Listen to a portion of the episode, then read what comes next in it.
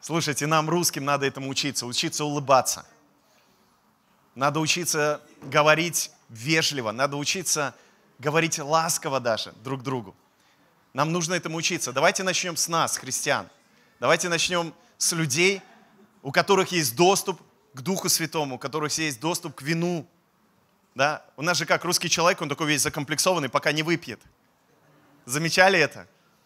Когда приходите на свадьбу, не христианскую свадьбу, и люди сначала такие сидят угрюмые, и потом чуть-чуть выпьют, и такие веселые становятся. Кстати, когда вы приходите на христианскую свадьбу, особенно если эту свадьбу ведут наши ведущие, те, кто в нашей церкви, а, ну, является частью нашей церкви, я за них только могу говорить, может, и другие ведущие также делают, но я был на свадьбах, которые ведут наши ведущие, на христианских свадьбах. Вот. Ну и был там, где не наши ведущие ведут. Это я так мини-рекламу сделал для наших ребят. Я, я видел, как радовались люди. Я сам радовался. Но для людей не воцерковленных это сначала шок. То есть никто ничего не выпил, все трезвые и радуются, как будто пьяные. А потому что у нас есть другое вино. У нас есть вино царства. Это называется, вино царства называется исполнение Святым Духом. И у нас бесконечный погреб этого вина. И у каждого из нас есть доступ к исполнению Духом Святым, к этой постоянной радости. И давайте будем жить везде из этой радости. Поэтому, если у тебя есть какие-то комплексы и весь ты такой напряженный, позволь Богу сегодня напоить тебя вином Святого Духа. Вино – это метафора, друзья, окей? Это некий образ, который дан нам в Библии – чтобы ты мог успокоиться, чтобы ты мог прийти в это состояние радости, полноты. И, кстати, я понял одну вещь. Когда человек сам начинает видеть, насколько он хорош и прекрасен, ему нетрудно сделать комплимент другому человеку. Как Давид, он начинает осознавать, о, дивное сотворен. Я чудный Божий сын, я чудная Божья дочь. И чудная не в том смысле чудить, да, я призван, а я призван быть чудом для кого-то. Я призван быть для кого-то большим благословением. И когда ты это видишь в себе, ты увидишь это и в других. Позволь Богу открыть очи твоего сердца и показать, как ты прекрасен. Еще глубже пойду. И не, некоторые люди не понимают, как они прекрасны, потому что не понимают, как прекрасен Иисус. Когда ты открываешь, как Он прекрасен, и ты понимаешь, что ты одно целое с Ним, ты видишь, как и ты прекрасен. А потом ты видишь, как и другой прекрасен – и ты уже говоришь об этой красоте и помогаешь людям осознать эту красоту. Мы все хотим жить такой жизнью, мы все хотим быть в таком сообществе, да? Но давайте начнем с себя. Иисус, я и другой. Иисус, Его красота, моя красота и красота другого человека. Пусть наша церковь будет церковью, в которой люди привыкли обращать внимание больше на красоту, чем на уродство – а если даже есть где-то уродство, у них есть радостная новость про красоту. Хорошо, аминь. Аминь. Лица некоторых до сих пор напряжены. Честно вам скажу, мне вас жаль немного. Я, я прям сейчас хочу помолиться за вас. Господи, коснись их, чтобы они познали превосходство Твоей любви, красоту Твоей любви, познали самих себя в Тебе – познали, как они прекрасны в тебе. Аллилуйя. Прямо я сейчас в духе слышу это слово красота. Красота. Кому-то сегодня Бог хочет пробить черепушку этим откровением и выстроить новые нейронные связи, что ты красивый, ты не урод. И вокруг тебя красивые люди, тоже не уроды. Я даю Дух Святого возможность поработать с тобой сейчас.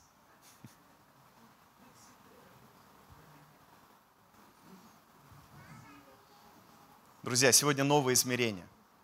Сегодня новое измерение. Знаешь, почему ты Бога не переживаешь? Ты просто находишься в старом измерении.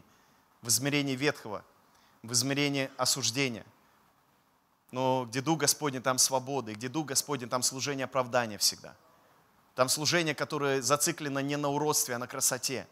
И раскапывает эту красоту, раскапывает эти сокровища в жизни человека. Каждый из вас, вы сокровища, слышите? Откуда я знаю? Потому что за вас умер Сын Божий.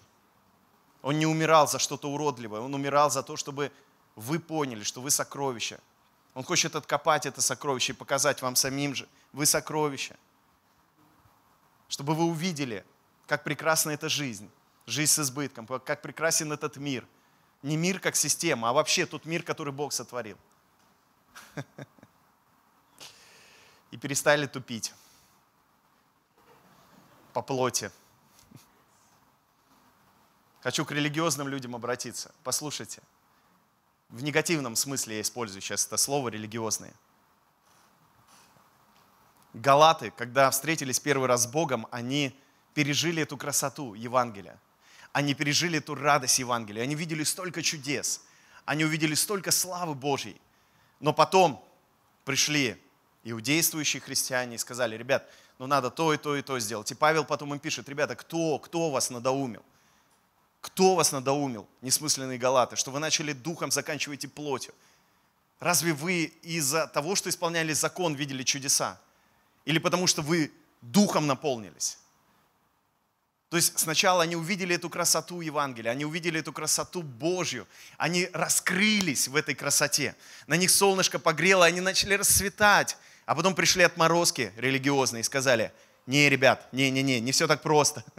не все так просто. Еще нужно сделать вот это, и вот это, и вот это, и вот это. И я уверен, что некоторые, а, кого, скорее всего, потом назвали бунтарями, сказали, ребят, да нет, ну вначале же было вот, ну без всей этой вот, вот этой вот религиозности, у нас были же чудеса, была же слава, была любовь.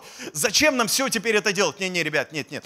А если хотите идти глубже, должно быть больше, больше напряжения, больше, больше, больше должны сделать акценты на уродстве, на недостатках, на несовершенствах друг друга. И они поверили в итоге и, на, и закончили плотью, и начали жить по плоти. И там Павел, когда говорит по плоти, он не имеет в виду в грехах, он имеет в виду как раз вот в этом состоянии религиозности.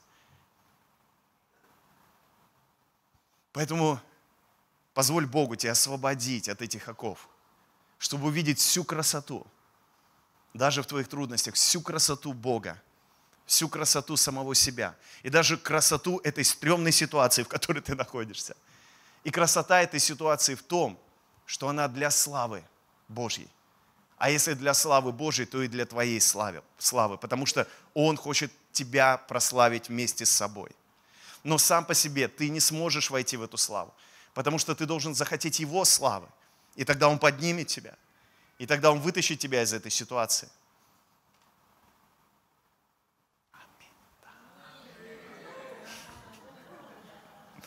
Марка 4 глава с 35 стиха, я буду читать из нового русского перевода. В тот же день вечером Иисус сказал своим ученикам, переправимся на другую сторону озера.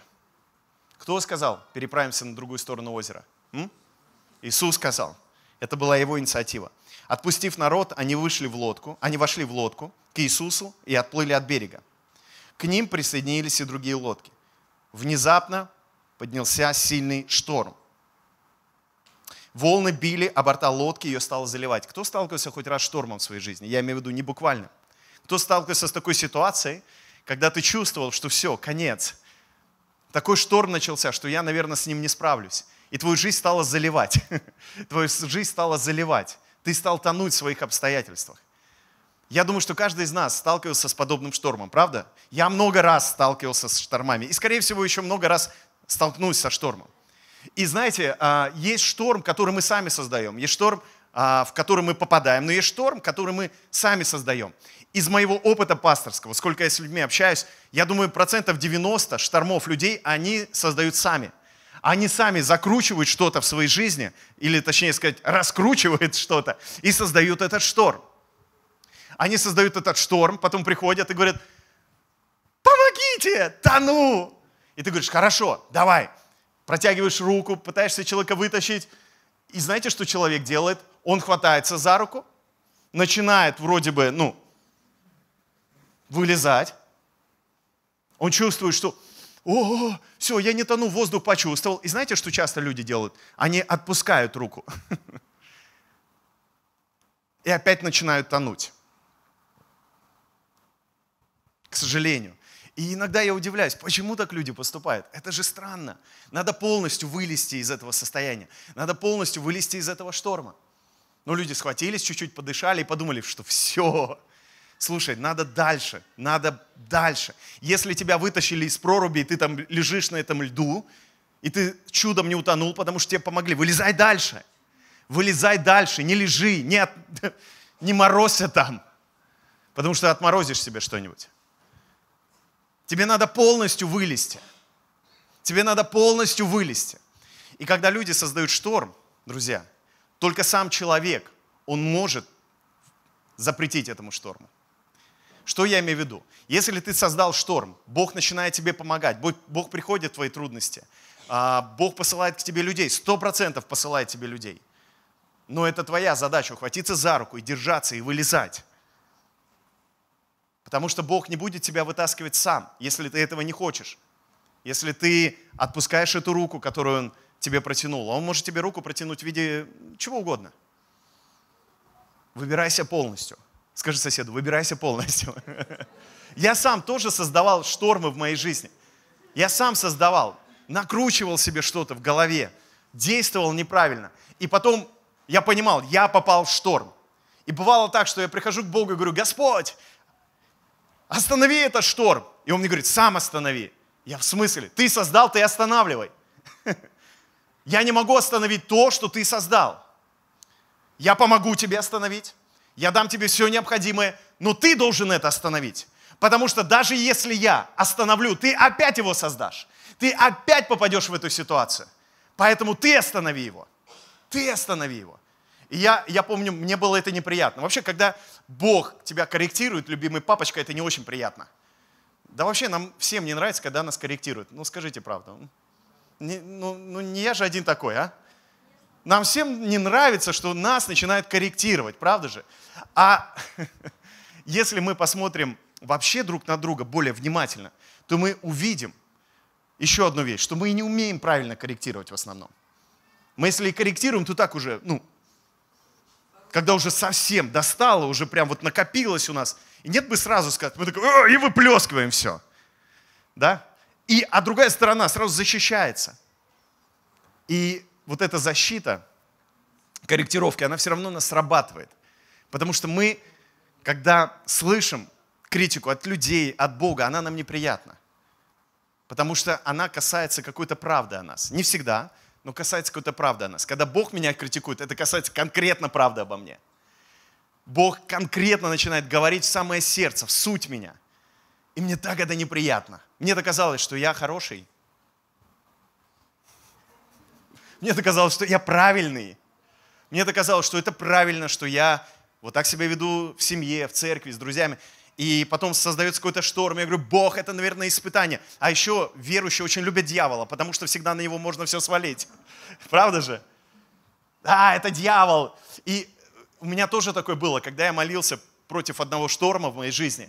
Я говорил, дьявол, я запрещаю тебе, дьявол, я говорю тебе, хватит. И Бог говорит, это ты, это не дьявол. Я такой, пошел вон, сатана, ты хочешь меня обвинить. Я ни в чем не виноват, Господь меня освободил от вины во имя Иисуса. Поэтому, дьявол, заткнись.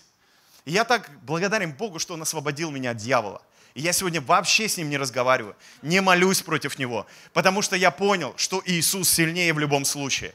И я понял, что я уже как взрослый человек, я могу взять ответственность за себя, я могу взять ответственность за свои штормы и приказать им, этим штормам, остановитесь. Я могу как взрослый человек сегодня воспользоваться всем тем, что дает мне благой, добрый Бог, чтобы выйти из состояния шторма, чтобы запретить этому ветру, потому что тот, кто во мне, сильнее того, кто в мире – и я сегодня хочу обратиться также ко взрослым людям. Вы можете это сделать. Скажи сам себе, если ты взрослый, ты можешь это сделать. Не сваливай на дьявола, на чертей. Они, кстати, и приходят с радостью поговорить с тобой, когда ты на них все сваливаешь. Они приходят и наслаждаются общением с тобой. Ты-то думаешь, ты их гоняешь, а ты их привлекаешь зачастую. О-ого. Сейчас какую-то святую корову я, наверное, начал приносить жертву. Да, уже привел ее, подготовил к сожжению. Потому что действительно некоторые люди, когда гоняют чертей, они думают, что они с ними не общаются. А что вы делаете? Когда я своей собаке говорю, сидеть, да, она меня боится, да, она садится, иногда кое-что еще делает.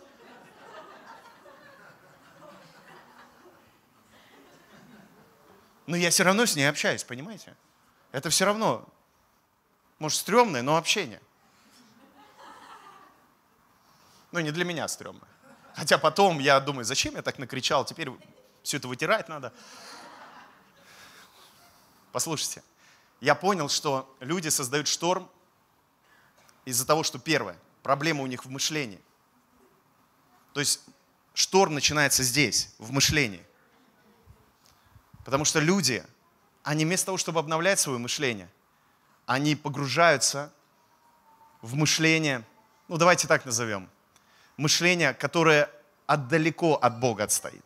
Они не погружают свое мышление в Бога, они погружают свое мышление а, в мышление, как люди мыслят в этом мире вокруг нас, в религиозное какое-то мышление, в мышление братьев и сестер, которые всегда дадут хороший совет. Я в кавычках беру, да? Есть же такие братья и сестры, всегда тебе дадут хороший совет, да? И скажут, Вообще нет Духа Святого в церкви. Вообще нет вообще ни славы, ничего. Бога оставили. И ты такой приходишь после общения с такими людьми куда-то, весь такой расстрелянный, контуженный. И, и ты начинаешь, знаете, ну по инерции так же бухтеть. Я был с такими людьми однажды в общении. И знаете, я думал, мне это не грозит. Я просто послушаю их. Но потом я замечал, что у меня то же самое. Когда ты постоянно слышишь этот а, арт-обстрел, все плохо, Господа нет, конец света, все, все, святости нет, праведности нет, все, все, конец всему. Такой, ну, на меня это не действует. И там слушаешь, слушаешь, потом пытаешься как-то этим людям объяснить, помочь, но потом замечаешь, пришел к другим людям и такой, так же. И люди говорят, слушай, а ты где был? Ты с кем, с кем? Что с тобой вообще? Ничего, все со мной нормально, все хорошо. Потому что сначала инерция сработает, а потом вы заразитесь этим. Вы же не думаете, что общаясь все время с человеком, который болеет каким-то вирусом, вы не заразитесь. Вы же как-то себя оберегаете, понимаете, что вы можете заразиться, как-то себя дистанцируете, да? Ну, ковид нас вообще научил дистанцироваться. Хотя нам, нас, нам русским людям вообще, по-моему, все равно уже стало. Но дистанцию нужно сохранять, социальную. Но, видимо, русский человек настолько наполнен любовью, что для него социальная дистанция, что это? Любовь. Любовь. Поэтому мы преодолеваем всякую социальную дистанцию. Итак, мысли, мышление. Дорогие, если вы не обновляете свое мышление, кто-то его обязательно обновит. Информацию, которую вы воспринимаете – да, из интернета, из телевидения, кто-то ее будет постоянно обновлять. Люди, которые вас окружают. Вы можете все что угодно думать, что вы такие сильные, вы справитесь. Но если постоянно вы слышите один негатив от людей, вы общаетесь с людьми, наполненным негативом, вы будете заражаться этим. И может даже вы настолько сильные, что, как я, не будете потом по инерции выстреливать. Но это внутри вас будет происходить. Эта зараза, она внутри вас съест просто – а вам оно надо? Неужели вы не хотите быть радостными и счастливыми людьми? Но может быть тогда посмотреть, что вас окружает, что влияет на ваше мышление. Я в какой-то момент в своей жизни понял, что это моя ответственность. Потому что в Библии написано, вы обновляете свое мышление, это не Бог делает. Бог не обновляет мое мышление. Слышите? Это моя ответственность. Это я должен решить обновлять свое мышление. Бог наливает новое вино, но новым мехом быть – это моя ответственность принять решение, не коксоваться в чем-то, не зацикливаться на чем-то, но открыться для обновления и самому принять решение, что на меня будет влиять. Поэтому первое, что я стараюсь брать в руки, когда просыпаюсь, это Библию. О, для некоторых это прям религия, что Библию человек берет в первую очередь, когда просыпается. Да, потому что однажды я понял, что первое, что я делаю, когда просыпаюсь, беру телефон – и я понял однажды, что я беру не потому, что меня интересует информация, или там а, ангел Божий какое-то откровение мне прислал, да, у меня там есть номер телефона одного ангела, там, я шучу. Не, не, я беру и просто тупо на автомате пролистываю там Инстаграм, пролистываю еще что-то. И я потом поймал себя на этой теме, что я просто делаю это на автомате. Первое, что я делаю. И сначала я перестал брать телефон в спальню, стал его класть подальше. Но знаете, что стало происходить? М? Я стал вставать, идти в одно место, куда все ходят сразу, как проснуться, ну, умываться, я имею в виду, и брать телефон. Да, такой у вас пастор несовершенный. Вы-то, наверное, представляли, он, пастор встает и сразу на небеса. Чу! Мистический опыт, там, встречи с ангелами, там, с апостолами, халлелуя. Вот. А потом такой всю неделю там тусит и в воскресенье спускается, ну, чтобы побыть с нами, земными. И потом опять понимается, нет, нет, было такое. Я, я, знаете, что я сделал? Я думаю, ладно, раз такая тема у меня, я буду читать Библию в телефоне. Я просыпался с утра, брал телефон, читал Библию, но потом... И реально меня абсолютно не интересует, что там, кто опубликовал. Но это происходит на автомате. У тебя может быть не телефон, ты, может быть, телек сразу включаешь, еще что-то делаешь. У каждого своя какая-то тяга есть, стрёмная. Угу. Не, у меня все нормально, у меня все. По твоим глазам видно. Ну, правда, может, у тебя все хорошо, и ты сейчас слушаешь и молишься за меня и говоришь, пастор, я благословляю тебя, да? Но если у тебя все хорошо, ты же не из этих, кто, вот они, я так и знал, вот они все такие стрёмные, вот еще христианами называются. Я верю, что ты классный, и ты духовный человек, и ты благословляешь сейчас, говоришь, да, Господь, спасибо, что пастор меняется, слава Иисусу, я благословляю на еще больше перемен. Спасибо тебе, дорогой, за твою молитву и дорогая сестра. Вот, но в итоге, знаете, что я сделал? Я понял, что я с этим не справлюсь, поэтому я взял электронную книгу и положил ее, ну, у своей кровати. И первое, что я делал, когда просыпаюсь, я беру электронную книгу, телефон я положил в другой комнате, я читаю Библию, первое, что делаю, молюсь, и если мне никуда с утра не надо, срочно идти, я иду, гуляю. И телефон я беру уже после всего этого. Стараюсь, буду честным с вами. Бывает, что срываюсь. что он лежит и манит. А там еще сообщение, ну, надо посмотреть. И, кстати, я не из зависимых. Поймите, я не из зависимых. Хотя, мне кажется, сегодня люди там определенного возраста уже срослись со своими гаджетами, с телефонами, мы уже не представляем жизни без них. И это, в принципе, неплохо. Просто здесь вопрос, насколько я это контролирую насколько это владеет мной. Я хочу, чтобы Бог владел мной. Я не хочу, чтобы телефон владел мной. Я хочу от Бога получать сообщения. Первое, что я хочу думать, когда проснусь, это Иисус. Первое, что я хочу говорить, это Иисус. Первое, что я хочу, чтобы проникало внутрь меня и обновляло мое мышление, это Иисус, а не какое-то сообщение, не какой-то пост в Инстаграме человека, которого я вообще, может, и не знаю даже. Я хочу, чтобы Иисус наполнял меня. Это обновляет мое мышление, слышите? И я могу взять за это ответственность. Я взрослый человек и сделать так, чтобы это не владело мной. Я хочу, чтобы одно владело мной, это Иисус. Чтобы Он завладел мной. Это моя ответственность. Второе, помимо мышления, это, друзья, это наши чувства. Чувства. Мы из-за чувств наших, точнее, неправильных чувств, нездоровых чувств, неумения управлять чувствами, эмоциями, мы создаем шторм. Все начинается с мысли, потом приходит чувство, и шторм начался. Кто переживал этот шторм внутри? начинает бурлить, ты уже внутри проговорил, как ты скажешь этому человеку. Ты уже все проговорил внутри. Но получается еще хуже. Сколько раз я говорил, я, все, Сань, спокойно. И срывался. Потому что то, что я не умею контролировать внутри, я не смогу контролировать снаружи. И я понял однажды, знаете, такая исповедь сегодня – своего рода. Я понял однажды, что я не умею контролировать свои эмоции. Я понял однажды, что я не умею контролировать свои чувства, что меня легко захватывает состояние гнева и раздражения. И знаете, что после этого, когда ты это все выльешь, ты понимаешь, что ты сам во всем виноват.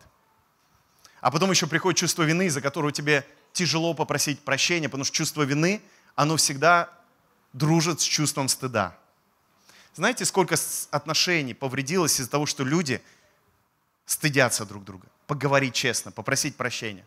Жесть просто. Просто прийти и поговорить, потому что стыдно. И однажды я понял, я не хочу быть рабом моих чувств и эмоций. Я стал однажды отслеживать свои чувства и эмоции, прежде чем они проявились. И я прям начал замечать, вау, ты откуда? какой-нибудь гнев, какое-нибудь раздражение начало вылезать. И я такой, ты откуда? Как будто, знаете, какой-то партизан из люка вылез такой. Вот они какие все. И у меня стало получаться закрывать этот люк. Чтобы эта голова там спряталась опять. Иногда стало получаться даже, что люком я отрезал голову этому гневу. Но мне еще многому нужно научиться, но я понял, что чувство – это подарок от Бога, эмоции – это подарок от Бога. И я хочу, чтобы во мне были те же чувствования, которые во Христе Иисусе. Я не хочу, чтобы они создавали шторм. Я хочу, чтобы они погружали людей в любовь. И вы знаете, я понял, что в моей жизни меня не учили любить, но я могу этому научиться. У меня есть источник любви внутри меня, это Иисус. Я могу научиться любить. Я могу сделать так, что первое, что будет открываться, это источник, а не эта голова из этого люка с негативной эмоцией, что из источника будет течь любовь. И кто-то говорит, ну, Александр, ну, конечно, ну, ты же пастор, а я вот такой, ты не представляешь, ну, как я жил, с какими трудностями я сталкивался. Да, не представляю, слава Богу, я очень рад, у меня есть свои трудности, мне своих хватает. Но я знаю, что если такой, как я, смог этому научиться, и может этому учиться, ты тоже сможешь. Ты скажешь, у меня, у меня не было там отца, у меня тоже не было, у меня рана там, да, у меня тоже рана. И что теперь? Жить с этой раной облизывать ее. Пусть эта рана станет священной раной. Знаете, что такое священная рана? Священная рана это, благодаря, это рана, благодаря которой ты вырос, благодаря которой ты еще больше смог познать Иисуса. Иов был наполнен этими священными ранами. У него, его лишили всего, абсолютно всего. И у него остался черепок, которым он скреб себя. Все, детей лишился, денег лишился. Жена дала добрый совет, похули Бога и умри.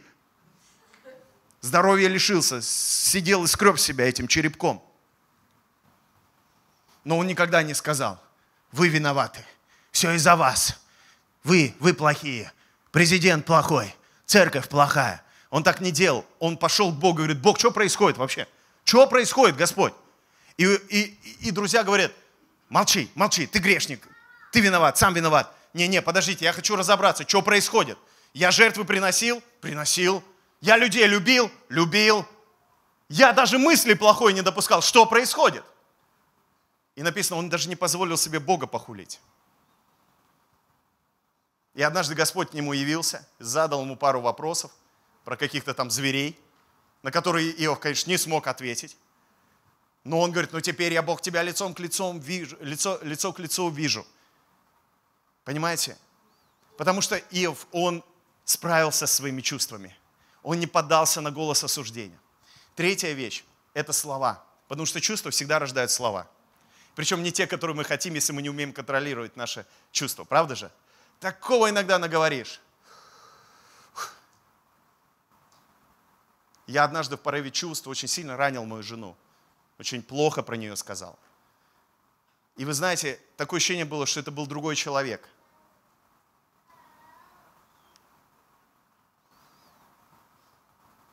И, кстати, я потом поймал себе на мысль, что мне теперь стыдно попросить прощения за это но я справился. Хотя я запомню это на всю жизнь, как я это сказал, и она, наверное, запомнит. Вот. И я думаю, что если бы не Господь, наверное, все бы было очень плохо. Но я хочу сказать вам, мужики, братья, нам надо учиться любить наших жен, говорить им ласковые слова. И знаете, я думаю, я это сказал, потому что я редко говорил ей ласковые слова. Потому что когда ты привыкаешь говорить что-то хорошее, из тебя, наверное, не вылезет сразу что-то плохое, даже в порыве эмоций. И я понял для себя, что я должен взять ответственность за свои слова. Я должен научиться говорить хорошие слова, правильные слова. Слова любви, слова благодати. Потому что мои слова, они должны с небес быть. Не только в церкви, правда же? Но и дома, и в семье. Все у вас хорошо, все нормально? Вы не разочаровали еще во мне? Ну, слава Богу. Мы знаем, спасибо, Ален, спасибо. Спасибо. Я, я просто хочу быть с вами честным, и я считаю, что как я могу вам помочь, если я сам не прохожу шторм? Чему я могу вас научить, если в моей жизни этого нет, и я не могу поделиться, как я прохожу долину плача или долину побед? И честно вам скажу, бывает, я настолько восхищен Богом, настолько у меня мистический опыт сильный, я переживаю небо, я переживаю славу. И в этот же момент если не умею контролировать чувства. Я могу такое сказать любимому мне человеку, что как будто это два разных человека. Это два разных человека. И если раньше я думал, что это дьявол, то сегодня я понял, что я бываю хуже дьявола. И я не хочу быть таким, потому что я Божий Сын. Потому что я и Иисус одно. И мне помогает апостол Павел. Я так благодарен Богу, что он это написал. Потому что однажды он написал, то, что хочу, то не делаю. Бывает, ребят. А то, что хочу, то не делаю. Но благодарю Бога, что Он освободил меня от этого. Я благодарю Бога, что Он освободил меня от этого. Я благодарю Бога, что Он и тебя освободил от этого. От этого закона греха и смерти. И больше ты можешь Ему не подчиняться, потому что в тебе есть закон Духа жизни во Христе. Твоем мышлении, в твоих чувствах, в твоих словах есть закон Духа жизни. И ты можешь больше не соглашаться с тем, что происходит у тебя на уровне мышлений, чувств и слов, если это разрушает. Не, сейчас у меня все хорошо с женой, все. Это было какое-то время назад. Кто-то, наверное, подумал, Анечки нет, так, он там... Не, она приболела немножко. Помолитесь за нее, все хорошо. И последнее, где мы создаем шторм, это наши действия. Это то, как мы поступаем, то, как мы ведем себя. Но здесь уже это просто, это просто следствие мышления, чувств и слов. И потом мы действуем и опять погружаемся в мышление неправильное, чувства и слова. Сегодня предлагаю закончить этим заниматься, потому что когда ученики столкнулись с штормом, там кое-что происходило. Поднялся сильный шторм. Волны били о борта лодки, ее стало заливать. Знаете, есть не только шторм, который мы создаем, есть шторм, который приходит.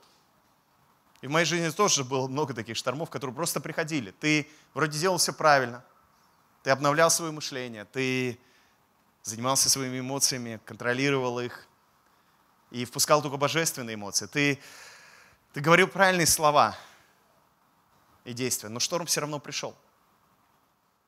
Ты не знаешь откуда, но к тебе пришел шторм. Мы все любим эту фразу, да, я не знаю откуда, но ко мне пришло чудо. А здесь я не знаю откуда, но ко мне пришла эта ерунда.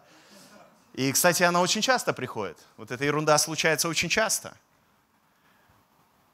И бывает так, что ты даже вот, ну, решил все, чтобы твоя жизнь изменилась, решил все правильно делать, и пришел шторм. А Иисус в это время еще спит на корме, подложив подушку под голову. Подожди, подожди. То есть у меня тут шторм, я тут тону, а ты спишь? Никто не сталкивался с такой ситуацией, когда такое ощущение, что ты один проходишь трудности. Да, ты верующий, все, Бог есть, халилюя. И тебя даже начинает иногда раздражать вот эти верующие, которые все время радуются. И тебе кажется, что у них все хорошо. Но я тебе так скажу, что верующие, которые радуются, это не всегда все хорошо. Это верующие, которые верят просто. Что если Иисус спит, то все хорошо. Если я с ним в лодке, то все хорошо. Если Иисус сказал, переправимся на ту сторону, и это сказал Иисус, мы переправимся на ту сторону, какой бы шторм ни был, с какой бы ситуацией я ни столкнулся, я переправлюсь, потому что я в лодке с самим Иисусом. Ученики разбудили его и сказали, учитель, неужели тебе все равно, что мы гибнем? Бог, неужели тебе все равно, что я гибну? Неужели тебе все равно, что мой брак разрушается? Бог, неужели тебе все равно, что у меня нет денег и я в долгах? Бог, неужели тебе все равно, что я не могу исцелиться? Бог, неужели тебе все равно, сколько ты можешь спать уже? Просыпайся! Не бывало у вас такого? Крика души, Бог, ты где? Что происходит? Но молитва, конечно, у тебя может так звучать. Господь, я доверяю тебе а внутри все кипит.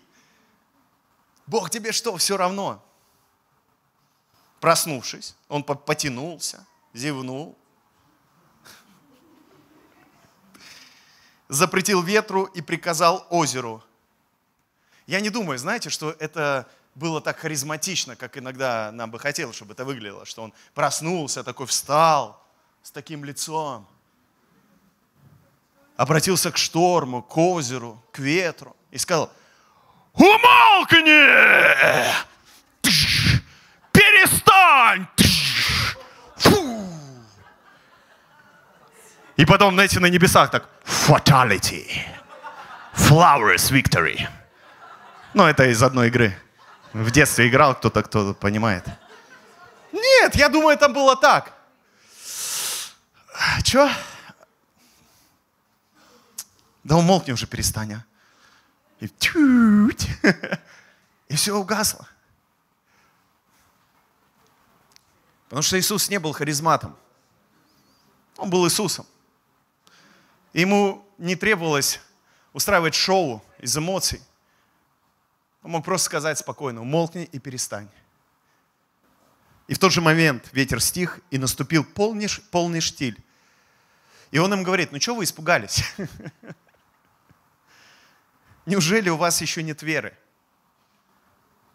Чего вы испугались? Неужели у вас еще нет веры? Какой веры? То, что если Иисус с тобой в лодке, и Он сказал, ты переправишься со мной, ты переправишься. И какой бы шторм ни был, ты переправишься. Ничто не повредит тебе. И на самом деле ему не все равно. Мне кажется, когда Иисус говорит здесь о вере, Он не говорит о том, что вы не смогли шторму запретить и ветру. Нет. Он говорит, у вас что, нет доверия? Что если я с вами в лодке, все будет хорошо? Знаешь, почему тебя колбасят? И почему ты боишься этого шторма? И ты думаешь, что ты не справишься? Ты не уверен, а в лодке ли ты с Иисусом? И, кстати, религия никогда тебе не даст ответ, в какой ты лодке. Она тебе максимум скажет, ты в лодке христиан веры евангельской пятидесятников. В лодке э, пастора Александра Подобедова. В лодке там молодежного служения, ну или какой-то другой церкви, в этой лодке. Но я вам скажу, эта лодка стрёмная, как, как бы она ни называлась, там, Подобедов, там, да, Церковь Божья, еще какое-то название туда. Не-не-не, это, это все, ну, это все... Эх. Любой ковчег, который создают э, руками человеческими, он стрёмный, он не спасет тебя. Потому что есть Иисус. Есть Иисус, и Он есть. Наш якорь, наш круг, наша лодка, наше все, понимаете? И Он наш Спаситель. И когда ты с Ним в лодке, ты понимаешь, что все будет хорошо, я переправлюсь.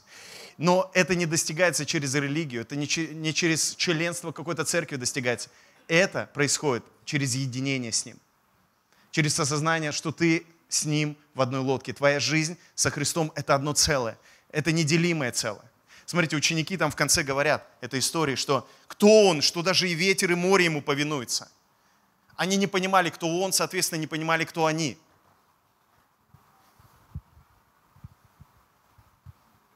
и шторм,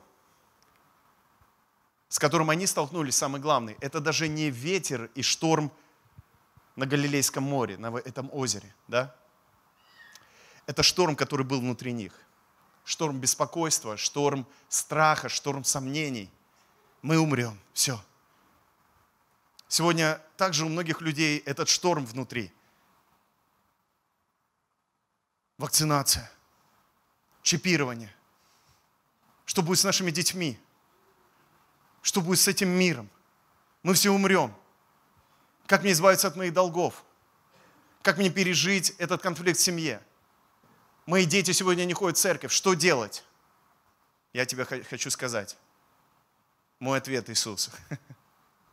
Он с тобой в лодке, слышишь? Он с тобой в лодке. И ему не все равно. Ему не все равно, слышите? Но он но он интересуется. Веришь ли ты, что ему не все равно? Я верю, что ему не все равно. Вы знаете, когда я понял, что ему не все равно, я так успокоился. И я помню однажды, когда я столкнулся со штормом, который я не просил, я почувствовал, как, как будто я одинок. Но мне попалось это место Писания, что он в моей лодке, и он спит – и ему не все равно. И знаете, я помню, прямо во время молитвы сделал так. Взял вот так и прилег с ним. Ты спишь, и я сплю. И знаете, такой покой пришел. Я верю в пророческие действия определенные во время молитвы. Такой покой пришел. Раз ты спишь, то и я сплю. И мне все равно, какой шторм. Я знаю, что я с тобой одно. Я позволил ему обнять меня. Как знаете, я бывает, обниму своего ребенка, который чего-то там расстроился. обниму. Говорю, я с тобой, я рядом, все хорошо. Я почувствовал, как Иисус обнял меня, говорит, все хорошо, я с тобой, я рядом. Правильно, что лег.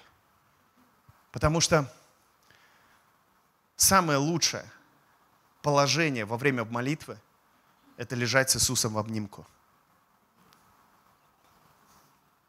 Психологи говорят, что самое лучшее время, проведенное с ребенком, это перед сном, когда ты обнимаешь его и что ты говоришь ему. Ребенок максимально открыт. И я это заметил. Когда обнимаю своих детей, они со мной делятся чем-то, можем помолиться вместе, пообщаться искренне.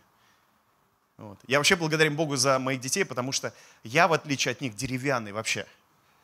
Мне вот эти объятия, вот это все не нужно – ну, меня особо никто никогда не обнимал, а я как бы не приучен к этим вещам. Вот. И если бы не мои дети, я бы, наверное, так и не обнимался бы. Они мне не показали эту любовь папы. Они мне открывают любовь папы. Представляете, мои дети. Потому что мой сын приползет и говорит, папа, давай обниматься. А я там сижу, что-нибудь за компьютером, и говорит, оставь свой компьютер. Это не всегда будет легко. Особенно если там что-то важное – или даже неважное оставить. Но я благодарен Богу за моих детей. Они не дадут мне спокойно пойти спать, если я их не поцеловал и не обнял. И я благодарен Богу за это, потому что Он знал, каких мне детей дать. Чтобы они учили меня. Я у моих детей, а, мне кажется, большему учусь, чем даже они у меня. Потому что я учусь любви у них. Они у меня учатся там этому, этому, какими-то там вещам, а я учусь у них любви, как любить. Кстати, когда вы посмотрите правильно своих детей, вы поймете, что вы можете у них научиться любить. Потому что они любят по-настоящему. Дети любят по-настоящему. Они врать не умеют еще. Ну, если вы их так не научили врать конкретно прямо. Вот. Это потом мы с возрастом учимся врать, особенно в любви, а они еще не умеют. И вот переживая это с детьми, я переживаю это с Богом. Как Он обнимает меня, как Он любит. Как Он иногда, знаете, в духе, в духе все, конечно, но как возьмет в и поцелует тебя в лобик такой и скажет, все будет хорошо. я начинаю чувствовать в своих мыслях, в своих эмоциях. Слова у меня другие начинаются. И действия, соответственно, другие, когда я понимаю, что мой Бог все контролирует. Потому что Он сказал, ты переправишься на ту сторону я сделаю это в твоей жизни. Я не знаю, что ты сейчас проходишь, о чем ты тревожишься, в чем твой шторм. Но любой шторм, он не подвластен покою Иисуса Христа. Поэтому ты можешь сказать сам себе, успокойся и перестань. Перестань тревожиться, перестань. Перестань думать, что ты не переплывешь на другую сторону. Если ты себе это скажешь и поверишь в это, ты любому шторму скажешь, успокой, успокойся, перестань, и они успокоятся и перестанут.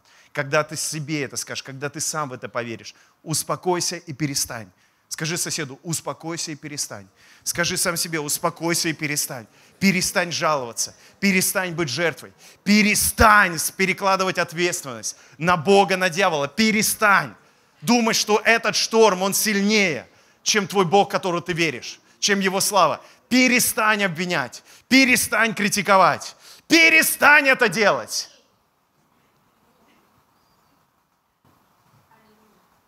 В Библии сказано, остановитесь и познайте, что я Бог.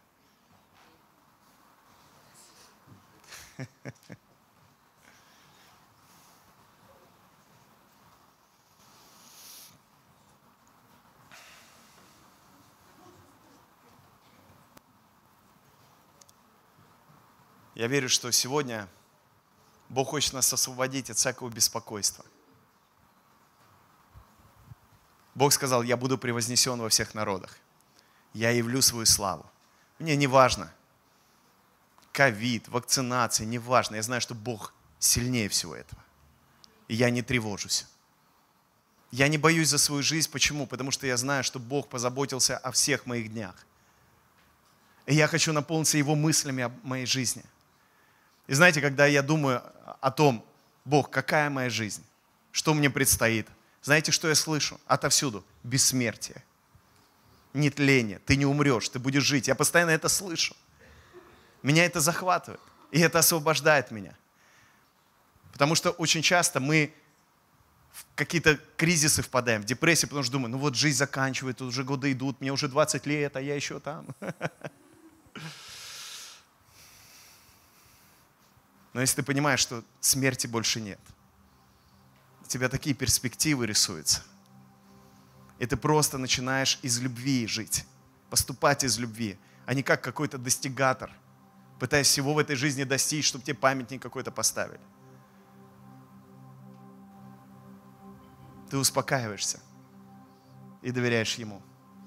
Когда Бог сотворил землю на седьмой день, Он, написано, почил – пошел в покой. Все. Он успокоился от всех дел своих. И он сказал людям, давайте теперь вы. Я, усп... я все сделал, теперь вы. И люди за несколько тысяч лет много чего извратили. Поэтому пришел Иисус. И сказал, вы это не можете сделать, так как я, просто господствовать, творить. Но я изменю вас. Он умер за людей. Он воскрес. И предлагает теперь, войди в его покой и успокойся, как Он успокоился. Доверь Ему свою жизнь, доверь Ему это господство, доверь Ему свою лодку, доверь Ему. И ты увидишь Его славу. Я много раз видел Его славу в своей жизни, когда просто доверял Ему, когда отпускал штурвал и говорил, окей, Бог, я доверяю Тебе. А иногда нужно было взять штурвал. Он говорит, возьми штурвал, рули. И говорит, давай, надави на педаль в этой лодке. Я говорю, в лодке нет педали. Он говорит, кто сказал? Иногда говорит, лети. Я говорю, я не умею летать. Кто сказал? Кто тебе сказал? Потому что я сказал, что можешь летать. Потому что обновишься с силой, поднимешь как орлы, крылья, как орлы. Можешь летать. Полетишь и не устанешь. Полетишь и не устанешь. Потому что в Боге есть что-то, что делает нас настоящими, открывает нам, кто мы есть на самом деле. Апостол Павел в послании филиппийцам говорит, не заботьтесь ни о чем, но через молитву и прошение с благодарностью открывайте ваши просьбы Богу. Тогда мир Божий, что? Мир Божий, превосходящий всякое понимание, всякий нашум человеческий, сохранит ваши сердца и умы в единении с Иисусом Христом. Сердца и умы. Сохранит в единении с Иисусом. Что надо делать? Не беспокоиться. А что делать, не беспокоиться? Молиться с благодарением, доверять Ему, и ты увидишь Его славу. Давайте ляжем в этой лодке с Иисусом. Не обязательно ложиться, как я показывал. Вы можете просто лечь в духе как мы говорим церкви, в духе. То есть, закрыв свои глаза, представить себя в этой лодке с Иисусом. Какой бы шторм ты не видел перед собой, посмотри, как он успокаивается. Потому что ты успокоился. Потому что ты доверяешь теперь. Потому что с тобой в лодке тот, кто сильнее этого шторма. Ты сильнее этого шторма.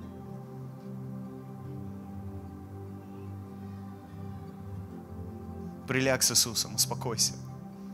Позволь Ему обнять тебя, сказать тебе слова любви, накрыть себя своей любовью, с этой уверенностью Царства Божьего.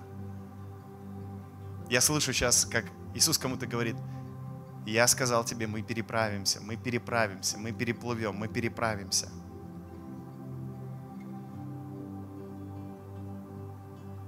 Если ты доверяешь Ему, просто скажи «Аминь, Иисус». Аминь. Мы переправимся. Почувствуй этот покой, доверься Ему. Покой Иисуса внутри тебя. В Библии рассказано о многих беспокойных людях. Они о чем-то беспокоились и переживали. Но победа всегда приходила, когда они успокаивались. Абраша беспокоился по поводу сына. Бог сказал, успокойся. Посмотри на песок, на звезды. Вот твое потомство. Моисей беспокоился, как, как, как я этот народ выведу, как? 400 лет они в рабстве были, что я могу сделать для них? Моисей, не беспокойся. Я помогу, я буду с тобой. Я сделаю великие чудеса. И Бог это сделал. Давид беспокоился, как, как я стану царем, как это все произойдет. Когда он бегал от Саула, Бог сказал, не беспокойся, Давид, я поставлю тебя. И, кстати, у Давида был шанс несколько раз самому стать царем, самому решить вопрос. Знаете, почему он этого не делал? Потому что был в лодке с Богом. Когда Бог сказал, что ты переправишься, он понял это правильно, что тебе не надо самому это будет делать. И Давид успокаивал шторм внутри себя. Когда подходил к Саулу, который спал, и он чувствовал этот гнев, он успокаивал, говорит, нет, я этого не сделаю, потому что Бог сказал, и Он сделает это. Я не буду решать этот вопрос сам, потому что я решил вопрос сам с собой. Я обновил свое мышление, контролирую свои чувства. Я говорю правильные слова, и я действую из позиции Божьего дитя. Вы представьте себе апостолы, в какой панике были, когда Иисус был распят. М? Но они не зря потом вспоминают все эти истории про шторм, про лодки. И они просто успокоились и доверились. И они стали великими не потому, что они велики, а потому, что они доверились великому Богу, который в их лодке. И я хочу некоторым из вас сказать, Бог в твоей семье, Он в твоей лодке. Просто доверься Ему. Позволь Ему все изменить. И Он изменит твою семью. Он в твоих финансах, Он заинтересован, он, ему не все равно в твоих нуждах. Он в твоем теле. Написано, ты храм Святого Духа, твое тело храм. Ему не все равно, слышите? И Он поэтому исцелит тебя. Доверься Ему. Не вот так доверься. Ну, как хочешь, сделай. Доверься Ему. Соединись с Ним. Чтобы все твои мысли и чувства были в единении со Христом.